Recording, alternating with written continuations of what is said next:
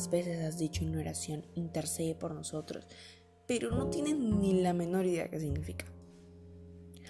Buenos días a todas las personas que nos escuchan desde sus hogares. Hoy en Caminando con Jesús vamos a tratar un tema bastante interesante, la oración de intercesión.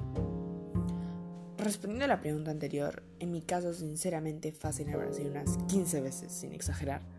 Es que creo que todo el mundo nos pasa que nos da vergüenza preguntar y admitirnos ignorancia sobre el tema.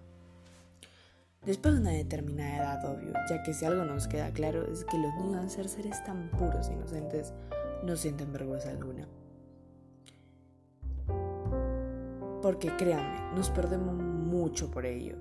Sean como los niños, decía Jesús.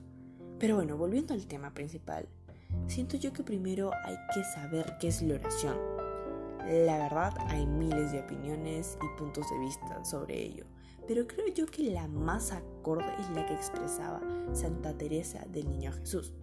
Ella decía lo siguiente, para mí la oración es un impulso de corazón, una sencilla mirada lanzada hacia el cielo, un grito de reconocimiento y de amor, tanto desde dentro de la prueba como en la alegría. En pocas palabras, la oración es nuestra forma más directa de comunicarnos con el Señor, tanto en las buenas como en las malas. Y como un medio de comunicación hay varios tipos, que invito yo a que me sigan. Créanme, muchos de ellos los hacemos inconscientemente. Para poder explicar un poco mejor, eh, me voy a ayudar del Catecismo Virtual de la Iglesia Católica, el cual nos da una definición bastante precisa. Interceder pedir en favor de otro. Es desde Abraham lo propio de un corazón conforme a la misericordia de Dios.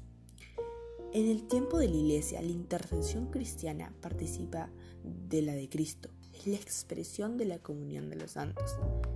En la intercesión, el que ora busca no su propio interés, sino el de los demás, hasta rogar por los que le hacen mal, como Jesús rogó por sus verdugos. Entonces, para resumir la oración, de intercesión es una forma para comunicarnos con Dios en el que se busca pedir por el otro, de aquellos que necesitan de Dios para que la fuerza del Espíritu Santo los alcance. Para finalizar quisiera que reflexionemos un poco. ¿Realmente entregamos todo nuestro ser al momento de orar? Si tu respuesta no, recuerda que Dios está ahí, pero tú también debes estar dispuesto a abrir tu corazón para Él. Mejor orar por dos minutos con mucha fe que por una hora por compromiso. Ahora, también te dejo pensando en lo siguiente. ¿Serías tú capaz de orar por tu peor enemigo o la persona que más te ha hecho daño en la vida?